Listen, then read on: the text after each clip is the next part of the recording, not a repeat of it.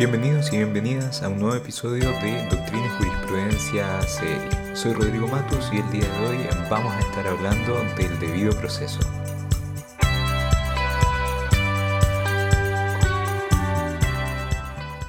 Lo que queremos realizar en este episodio no es tanto un análisis de los requisitos del debido proceso o de otros aspectos eh, que la doctrina ya se ha ocupado, sino más bien lo que queremos ver es por qué existe el debido proceso, cuál es el objetivo de distintas constituciones de establecer una regla como el debido proceso.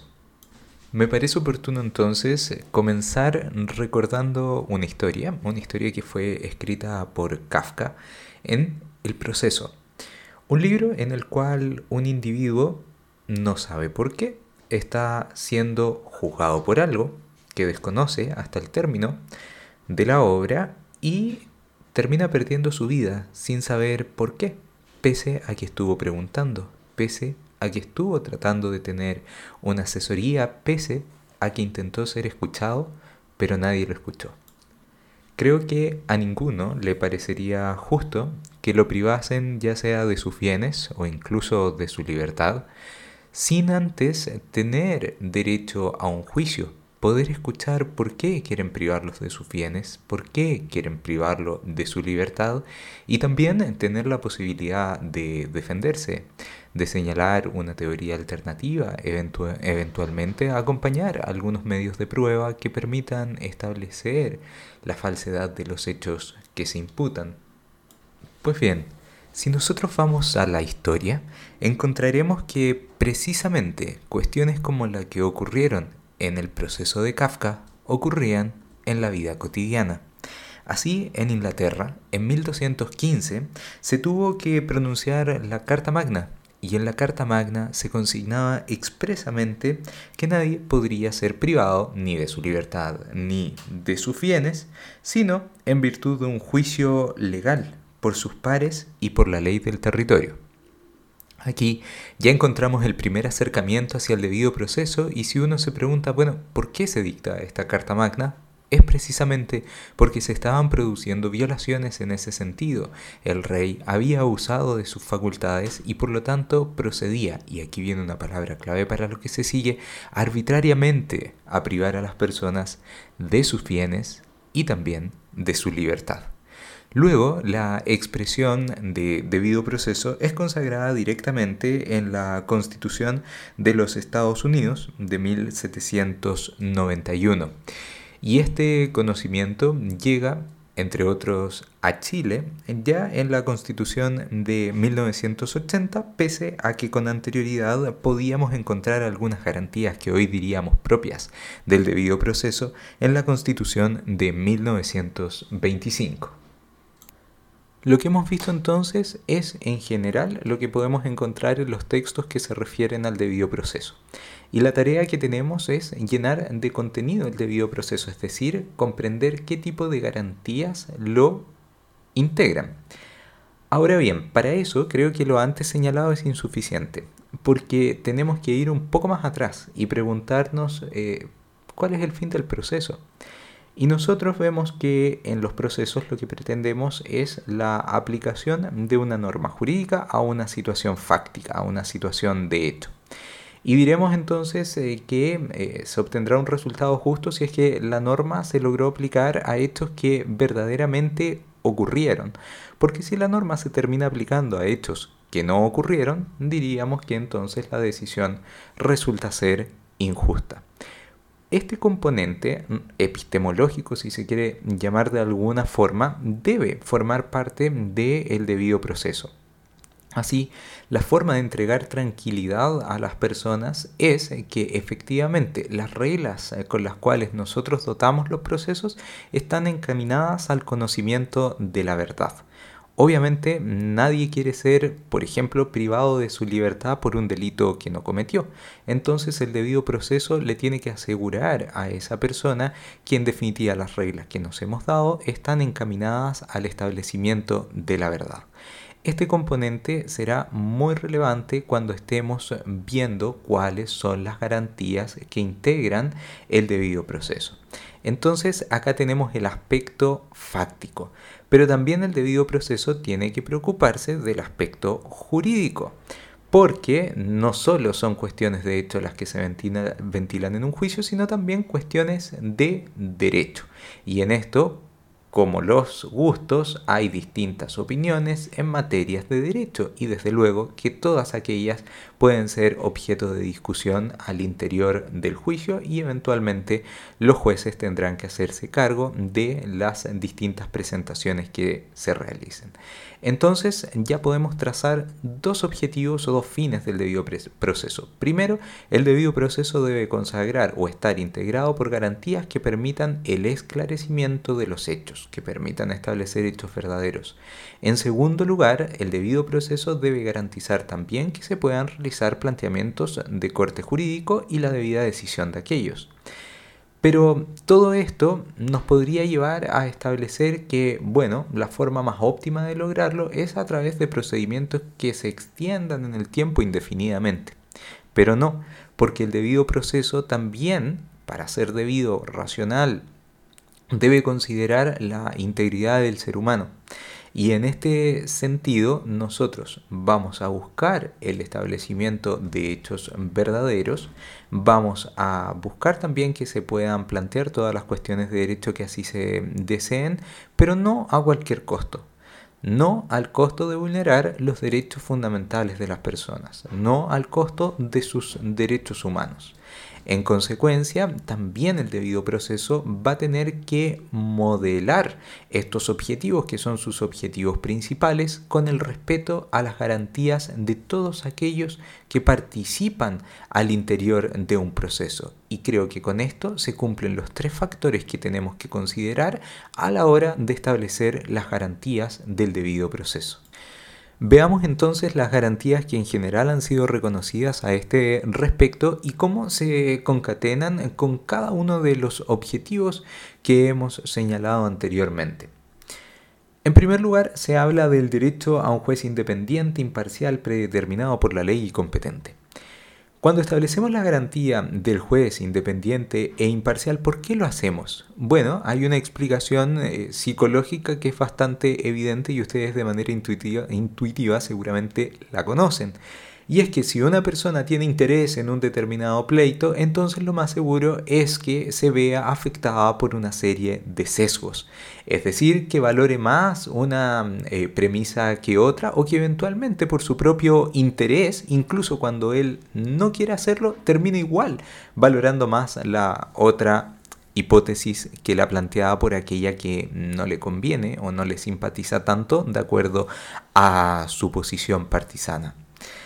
En consecuencia, esto permite ya dar cierta higiene, lo vamos a llamar así, a la decisión del juzgador. ¿Por qué? Porque limita los sesgos en los cuales éste pueda incurrir. Como segunda cuestión, se ha señalado el derecho a un proceso previo legalmente tramitado. Desde luego que acá lo que se está haciendo es una remisión a las reglas del procedimiento y esas reglas del procedimiento tendremos que analizarlas en cuanto al cumplimiento de los objetivos que hemos señalado. Pero digamos en este punto algo importante.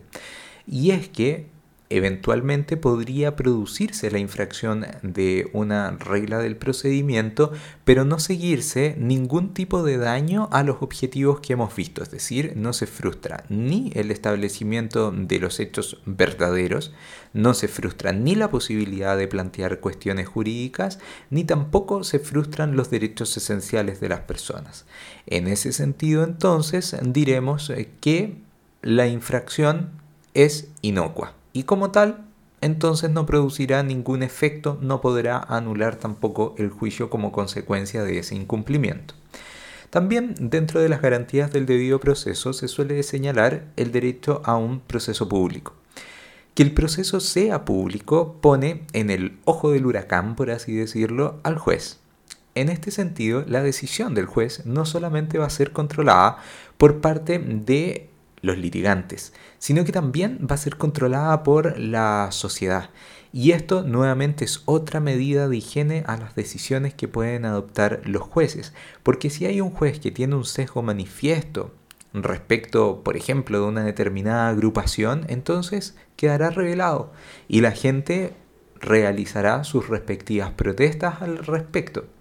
Imaginemos este caso que ocurrió en Italia.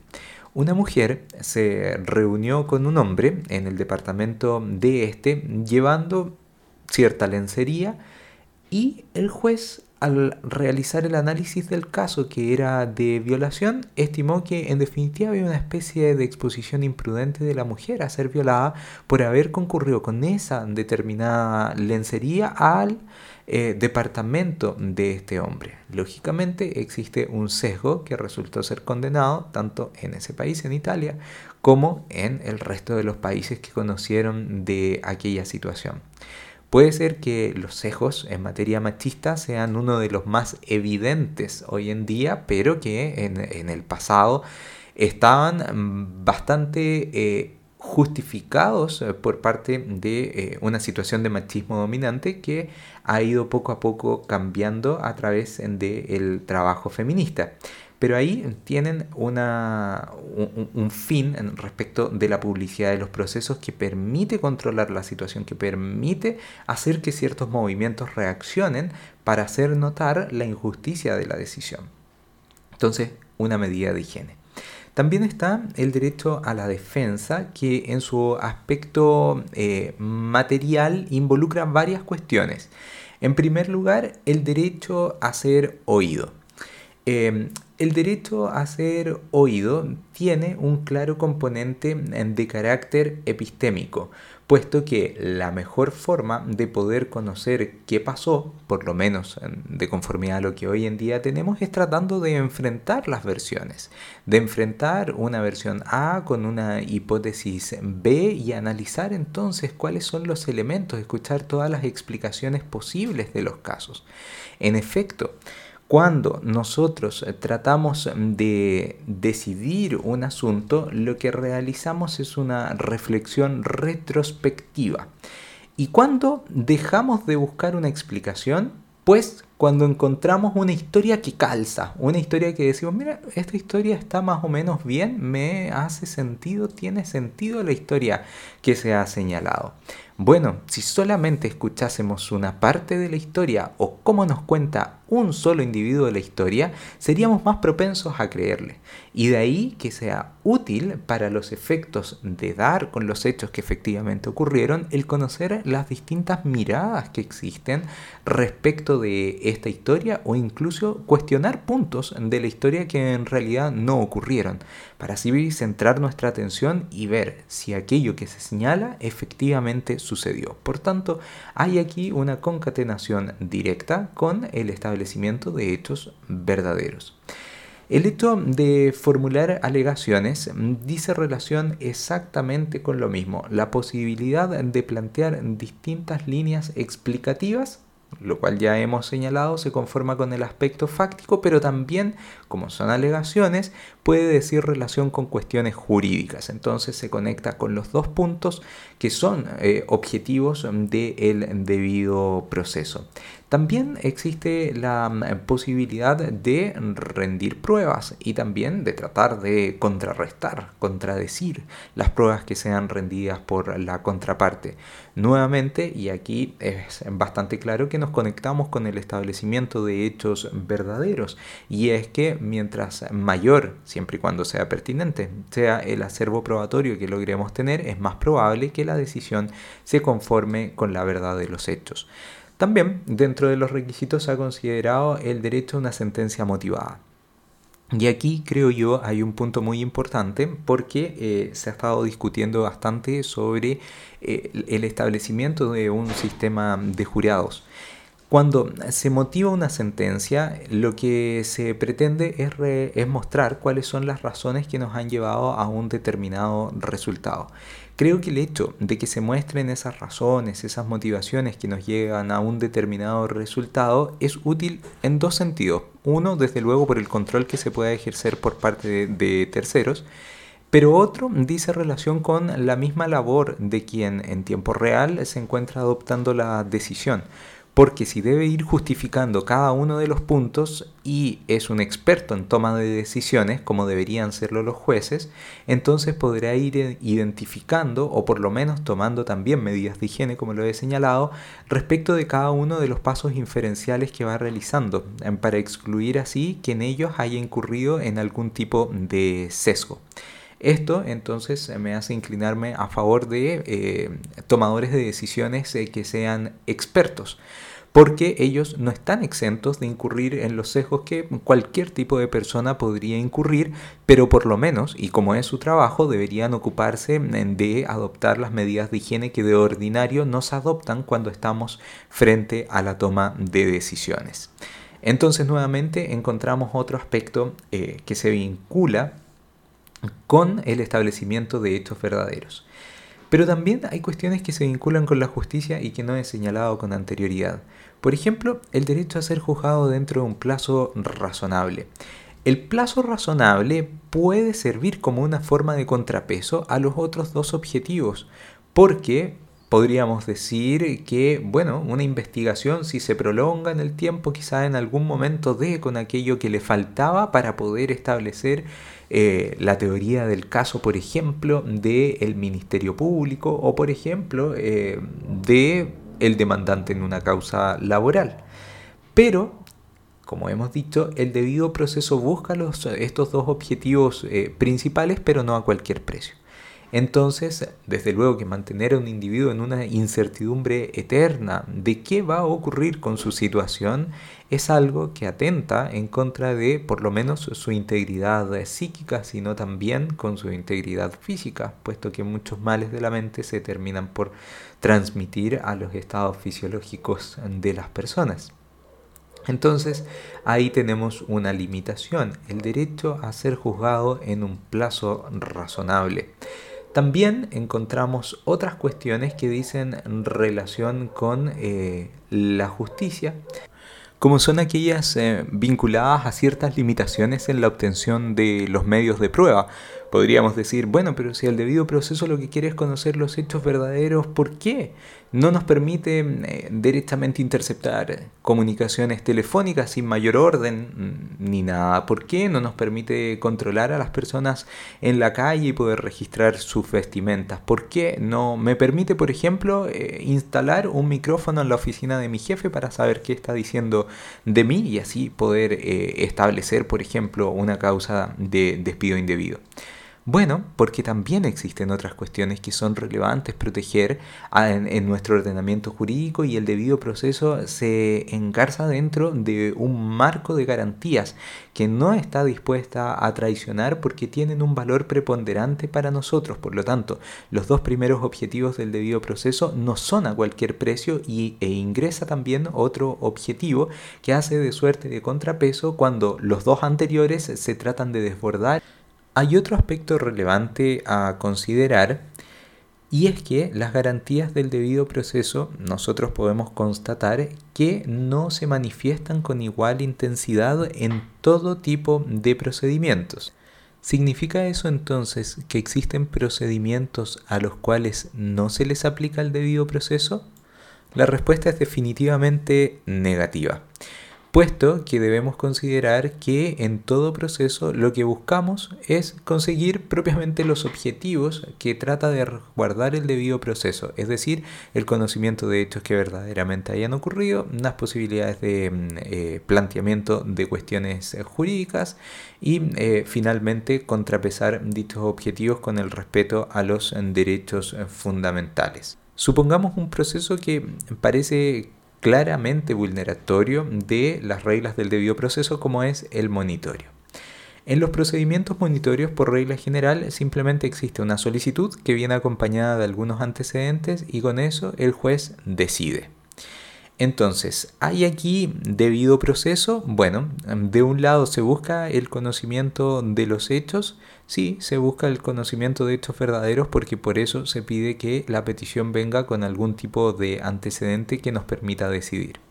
Por otro lado, ¿existe alguna posibilidad de eh, cuestionar lo que allí se decida? Sí, existe una posibilidad, es decir, los monitorios posteriormente pueden abrir paso a un procedimiento ordinario.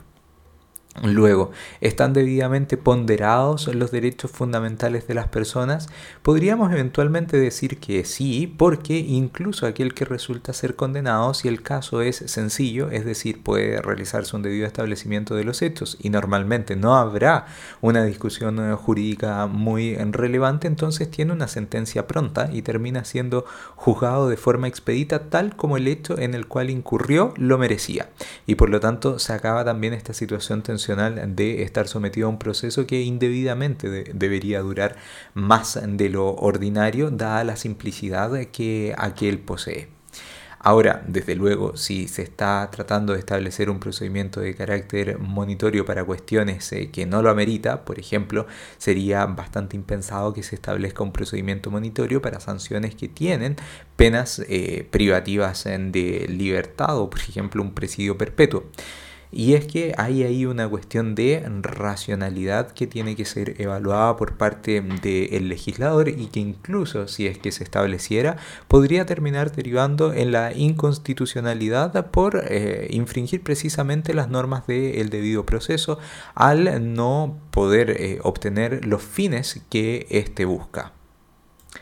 Ahora estas apreciaciones de intensidad también las encontramos en otro tipo de procedimientos, por ejemplo, si establecemos cuadros comparativos entre los procedimientos penales, los procedimientos civiles, laborales, los procedimientos de familia todos van a estar enfocados siempre al cumplimiento de los objetivos del debido proceso, pero el desarrollo de cada una de las garantías que mencionamos con anterioridad puede ser más acotados en unos casos eh, que en otros. Esto dice relación con un ejercicio de ponderación que se tiene que efectuar entre todos los objetivos que persigue el debido proceso. Lo que no puede ocurrir es que en definitiva no haya debido proceso, es decir, que nos encontremos con una serie de procedimientos que en realidad no atienden a estas reglas, las desatienden absolutamente. Por ejemplo, supongan ustedes una situación en la cual de todos modos hay eh, debido, debido, proceso, pero eh, ustedes van, van a ver que no se satisfacen con tanta intensidad como acá eh, ciertas garantías. Los juicios por jurado. Vuelvo a aquellos. En los juicios por jurado nosotros eh, terminamos conociendo un veredicto de condena o de absolución. Y diríamos entonces, bueno, es imposible que nosotros cuestionemos los fundamentos de la decisión que se ha adoptado.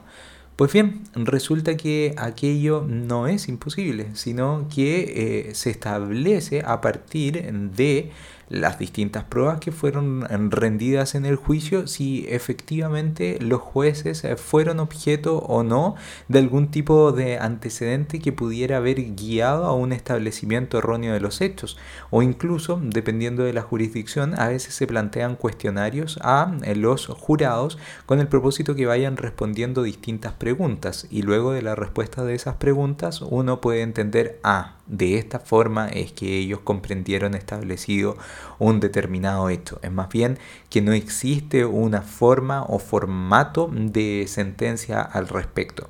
Entonces, eh, como pueden ver, también ahí existe una garantía del debido proceso donde alguien pudiera decir, bueno, entonces en el juicio por jurados eh, las sentencias pueden ser totalmente arbitrarias porque dependen del simple parecer que puedan tener los jurados. Pues no, como ven, también eh, se examina y se presta atención a qué tipo de fundamentos sirvieron a este veredicto condenatorio o absolutorio.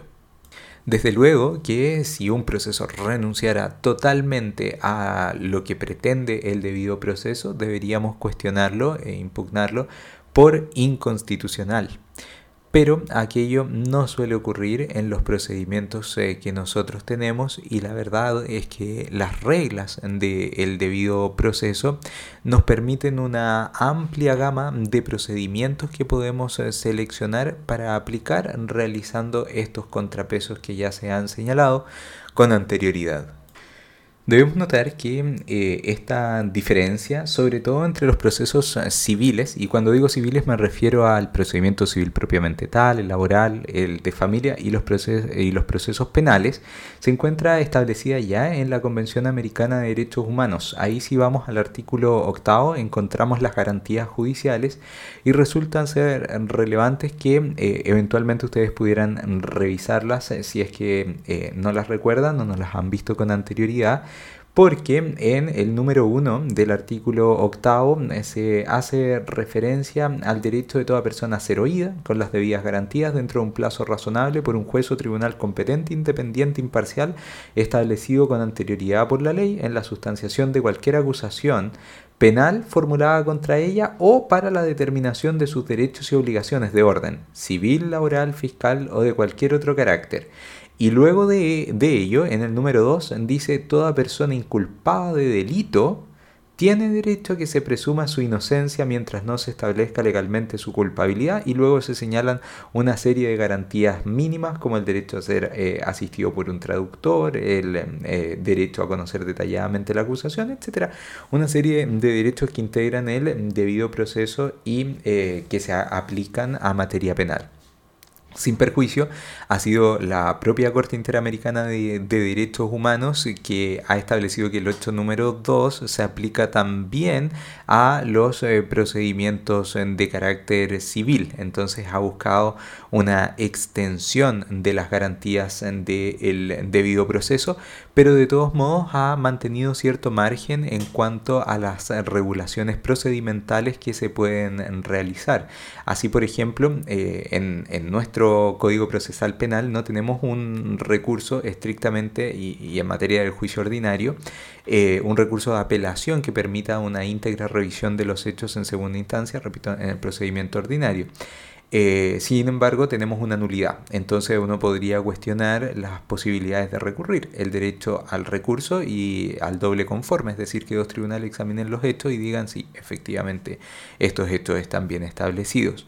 Sin embargo, ahí eh, Chile tiene una, una, decisión de política legislativa que se conforma con las reglas del debido proceso, por lo menos con ciertos mínimos, porque otorga el derecho a recurso y el derecho a la revisión de los que se efectuaron para el establecimiento de los hechos. Por ende, la garantía está debidamente eh, resguardada y como vemos aquello también cumple ciertos eh, propósitos en el, en el ámbito fáctico porque la justificación para eh, no otorgar una apelación en el procedimiento eh, ordinario dice relación con que la decisión está adoptada por un tribunal de juicio oral en lo penal compuesta de tres individuos. Entonces, ¿qué es lo que están diciendo con ello? Que en el proceso de toma de decisión tengo tres individuos verificando que no se vaya a producir algún tipo de sesgo, tres individuos profesionales que se encargarán de ello y por ende resultaría ser un despropósito volver a que tres individuos más eh, lo, lo revisen o por lo menos resultaría poco razonable. Sería de todas maneras posible, pero es poco razonable. Entonces le dicen a el Tribunal Superior, usted enfóquese más bien en revisar la construcción del razonamiento mismo más que realizar una revisión probatoria de todo lo que ocurrió en, la, en el Tribunal de Juicio Oral en lo Penal. Entonces, como ven, eh, y eso es la, la, conclusión de este, de este apartado, es que las garantías del debido proceso admiten distintos grados de intensidad y esto tiene importancia con lo que vamos a seguir. Desde luego que cuando estamos en presencia de un órgano jurisdiccional esperamos que se cumplan con las garantías del debido proceso. Pero ¿qué pasa cuando nos encontramos ante otro tipo de procedimientos? Por ejemplo, los procedimientos administrativos. Por ejemplo, procedimientos que llevan eh, a cabo los empleadores en contra de los trabajadores procedimientos que se llevan a cabo al interior de una fundación o de una corporación, como ocurre en el caso eh, de bomberos, en que hay procedimientos donde se expulsan a bomberos. Bueno, deben ellos también cumplir con los requisitos de un debido proceso. Y aquí hay bastante, bastante discusión en cuanto más bien a qué extensión tiene la garantía. ¿Y esto por qué? Porque entre nosotros, eh, particularmente en Chile, está más o menos asentada la idea de la eficacia horizontal de los derechos fundamentales. Es decir, que los derechos fundamentales no solamente se establecen como una forma de protección del individuo ante el Estado, sino también entre individuos. Entonces, si otro me va a juzgar, por ejemplo, si yo pertenezco a algún tipo de organización, eh, digamos por ejemplo una organización de eh, jugadores del trompo y me quieren expulsar de la asociación de jugadores del trompo, entonces no me basta con que simplemente me expulsen. Yo tengo derecho a obtener una explicación razonable de por qué he sido expulsado y conocer los fundamentos de aquella expulsión. Tengo derecho entonces a un debido proceso. Y el asunto aquí ha radicado en establecer, bueno, está bien, tendrá las garantías de un debido proceso, pero no podemos exigir lo mismo que en un proceso penal. Eh, y ahí es donde se dice que tenemos que aplicar las garantías del debido proceso, pero atenuadas. Como ven, aquí queda un margen de discrecionalidad que es bastante amplio. Pero diríamos que por lo menos alguien tendría derecho a ser escuchado, tendría derecho a conocer los motivos por los cuales se le pretende aplicar algún tipo de sanción.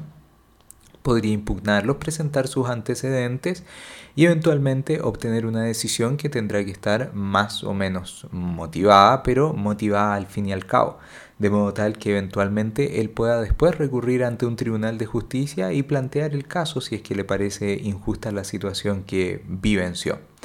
Entonces este es otro punto relevante respecto del debido proceso que dice relación no con su aplicación en contextos jurisdiccionales, sino fuera de él. Y de momento diremos que aquel sí resulta aplicable, pero de forma atenuada, que es la postura que principalmente ha sostenido nuestro Tribunal Constitucional, sobre todo cuando le ha tocado conocer de procedimientos administrativos, es decir, que el Estado impone algún tipo de sanción y realiza esta aplicación. Es un tema discutido también, puesto que para algunos aquí no rigen las reglas del debido proceso, sino que estamos en presencia de actos de carácter eh, administrativo que obedecen a otros fines, en los cuales no existen partes, no existe un juez, si existiera sería juez y parte, la verdad, y se realiza un planteamiento desde allí. Pero es eh, una tesis eh, minoritaria al respecto y más bien se ha entendido que las reglas del debido proceso sí son aplicables, pero atenuadas.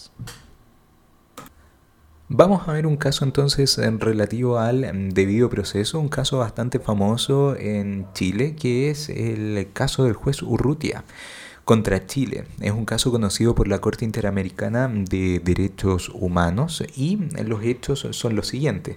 El juez Urrutia se desempeñaba en calidad de tal, actualmente sigue siendo juez, y él realizó un diplomado en materia de derechos humanos. Como producto de este diplomado, él efectuó un trabajo, un trabajo académico. Y en ese trabajo académico acusaba una serie de negligencias por parte de la Corte Suprema relativa a la violación de derechos humanos eh, que ocurrieron durante la dictadura en Chile. En ese sentido, estimaba el juez Urrutia que una forma de tratar de redimir aquellos errores implicaba pedir disculpas, es decir, que el máximo tribunal pidiese disculpas. Urrutia realizó su trabajo, pero no solo se quedó allí, sino que decidió remitir su trabajo al Pleno de la Corte Suprema, dando cuenta del mismo para los fines que fueran pertinentes. La Corte Suprema conoció del trabajo que había sido realizado por parte del juez Urrutia y se comunicó con la Corte de Apelaciones de La Serena, que era el lugar donde el juez Urrutia estaba ejerciendo funciones en un juzgado de la ciudad de La Serena en Chile. Y le hizo presente la situación para que adoptara las medidas pertinentes. Como consecuencia de aquello, la Corte de Apelaciones de La Serena le pide al juez Urrutia un informe. Entonces el juez evacúa el informe y señala que esto tiene meros eh, fines académicos, además de dar cuenta que completó el diplomado en cuestión. Como consecuencia de ello, la Corte de Apelaciones de La Serena le aplica una sanción de censura por escrito al juez Urrutia, cuestión que eh, queda en su hoja de vida y que también tiene potenciales repercusiones eh, para los ascensos eh, que éste pretendiera. Pues bien, Frente a esto, el juez Urrutia interpuso los recursos pertinentes a efecto de que su sanción quedase sin efecto. Y pues bien, quien tenía que conocer de ello era precisamente la Corte Suprema. Dentro de aquellos que se encargaron de conocer el recurso que fue interpuesto por parte del juez Urrutia se encontraban ministros que ya habían manifestado con anterioridad su falta de conformidad con que se haya remitido dicho informe. Por lo tanto, lo que hace la Corte Suprema es reducir la condena a una amonestación privada. Pero de todas maneras, la amonestación privada impedía que el juez estuviese en la lista de sobresaliente y que eventualmente él pudiera ascender, como hemos dicho, en la carrera que quería realizar. Entonces, es aquí donde podemos ver una serie de fallos eh, frente al debido proceso, porque si ustedes se fijan, eh, ¿conoció el juez Urrutia de los cargos que se le habían formulado? No, no conoció ninguno de los cargos. ¿Tuvo posibilidad de defenderse? Tampoco tuvo posibilidad de defenderse porque a él simplemente le pidieron informe por qué envió ese documento, pero no le dijeron que estaba siendo investigado por algún tipo de hecho, ni tampoco a qué hecho eh, sancionatorio correspondía a su conducta. Por tanto, no tuvo posibilidad de defenderse. ¿Tuvo oportunidad de recurrir? Sí, tuvo oportunidad de recurrir, pero es bien cuestionable que haya sido juzgado por un juez imparcial, porque como vemos, de los jueces que integraron la Corte para los efectos de adoptar la decisión de si modificar o no eh, la sanción que se había impuesto, se encontraban jueces que ya habían mencionado que les parecía impertinente el proceder del juez Urrutia. Consecuencia, aquí encontramos varias violaciones a las reglas del debido proceso que fueron consignadas por parte de la Corte Interamericana de Derechos Humanos, eh, quien en definitiva terminó ordenando al eh, Estado de Chile la reparación respecto del juez Urrutia, pese a que el Estado de Chile igual en el tiempo intermedio ya había adoptado las debidas medidas para eh, tratar de subsanar la, la situación, tanto así que había dejado sin efecto la sanción en cuestión. Vemos entonces una situación en que se violan las reglas del debido proceso en un ámbito disciplinario. Y en un ámbito disciplinario se llega a la aplicación de todas maneras de las reglas del debido proceso y se sientan ciertos mínimos, porque si se va a establecer una sanción, lo que sostiene la Corte es, bueno, por lo menos comuníquele que, a qué tipo de sanción se está viendo expuesta la persona, permítale oír, permítale aportar algún tipo de antecedente y si recurre, permítale por lo menos que esté frente a eh, un juzgador imparcial en este caso. Pero no son solamente las situaciones de aplicación horizontal las que se ven allí, sino que últimamente han cobrado bastante relevancia los casos que dicen en relación con sanciones que se interponen al interior de establecimientos educacionales. ¿Qué pasa si eh, yo voy a la universidad y la universidad me quiere imponer algún tipo de sanción como consecuencia de mi conducta? ¿Puede saltarse las reglas del debido proceso? Y si se las salta, ¿qué pasa? Pues bien, existen distintos casos que han sido conocidos por parte de, de la Corte Suprema que dicen relación con sanciones que se impusieron a alumnos de la universidad, de distintas universidades, y que en definitiva han sido dejadas sin efecto. La verdad, por cuestiones de debido proceso, aunque no se señala de esa manera. Vamos a ver un caso que afectó eh, a alumnas de la Universidad Diego Portales. Eh, el caso vamos a llamar toma feminista. En, la, en ella se expulsaron y suspendieron a algunos estudiantes que se encontraban en la universidad el día en que se practicó una toma feminista. La Universidad Diego Portales lo que hizo fue aplicar su reglamento interno, constituyendo un tribunal de honor para dichos efectos, dando la posibilidad de contradicción y de presentación de, de recursos. Pero noten ustedes que a pesar de esto, que uno podría decir, ah, se cumplieron las reglas del debido proceso, la Corte Suprema terminó acogiendo un recurso de protección que se interpuso por parte de las alumnas que habían sido objeto de una sanción disciplinaria por parte de la universidad. ¿Por qué? porque la Corte en este caso estimó una vulneración de la igualdad ante la ley toda vez que el tribunal universitario no contó con antecedentes suficientes para aplicar la sanción en cuestión y además se estimó que el procedimiento había sido selectivo porque solamente algunos alumnos fueron objeto de sanción, siendo que en la toma feminista participaron más de 600 personas. Lo que desde ya a ustedes les podría llamar la atención dice en relación con la aplicación de la igualdad ante la ley, es decir, artículo 19, número 2 de la Carta Fundamental para tratar de sostener eh, esta sentencia cuando en realidad lo que acá se está cuestionando son cosas del debido proceso, es decir, una ponderación inadecuada respecto de los hechos dice relación con la fundamentación de la sentencia. Por otro lado, eh, la existencia de un procedimiento selectivo en que se hayan perseguido a algunas alumnas y no a otras, también es una cuestión que dice relación con la racionalidad del procedimiento que fue aplicado y en particular de la racionalidad de la investigación misma, desde la cual ya entendemos entendemos que también existe procedimiento que queda amparado por la garantía del debido proceso.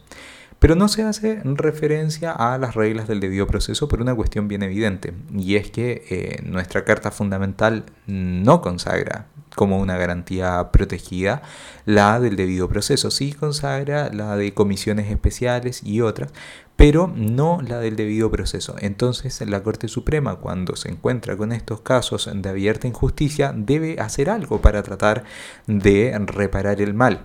Lo hace bajo los argumentos del debido proceso, pero atribuyéndole las características a una garantía distinta, dada la eh, deficitaria normativa que tenemos al respecto.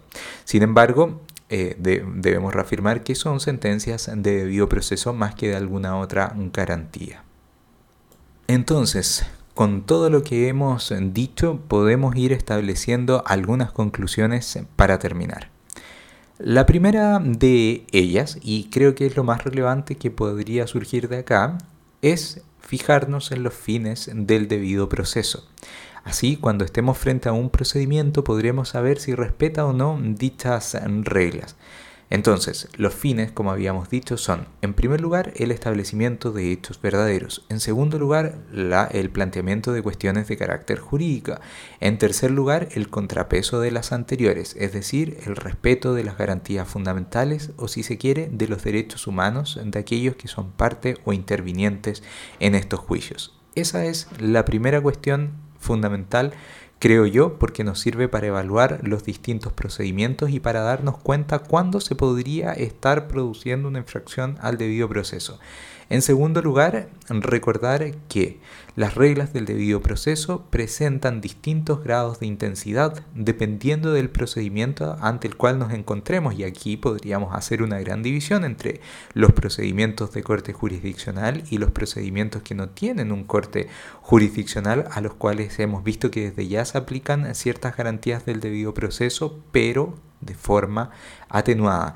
Y a su vez, dentro de los procedimientos jurisdiccionales encontramos que las garantías aplican, pero también de diversas maneras y que se permite una matización, particularmente teniendo a la vista los riesgos que nos enfrentamos y así se ha visto entonces eh, los mayores cuidados respecto de aquellas situaciones en las cuales eventualmente una persona terminará siendo privada de su libertad. Desde luego que existen otras situaciones igualmente, igualmente graves, podemos reflexionar sobre situaciones de familia, pero allí, y ahí tendríamos que extendernos a otras cuestiones que por tiempo no me voy a extender, existen también otros requisitos que yo entiendo deben ser comprendidos como garantías del debido proceso al integrarse eh, también el interés superior del niño eh, o niña adolescente en este tipo de casos.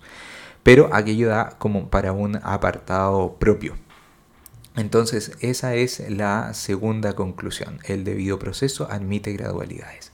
Y finalmente, y la tercera conclusión que podríamos señalar de lo que se ha dicho, es que actualmente la garantía del debido proceso no solo representa una protección del individuo frente al proceder del Estado, frente a los juicios del Estado, sino que también existe una eficacia horizontal.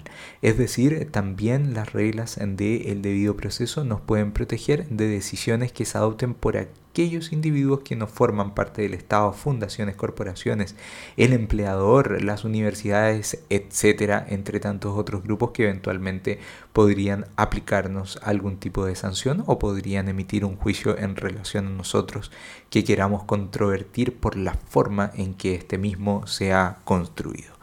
Son esos entonces los tres puntos relevantes de esta conversación eh, sobre el debido proceso. Espero que se suscite algún tipo de discusión o de reflexión en cuanto a este punto.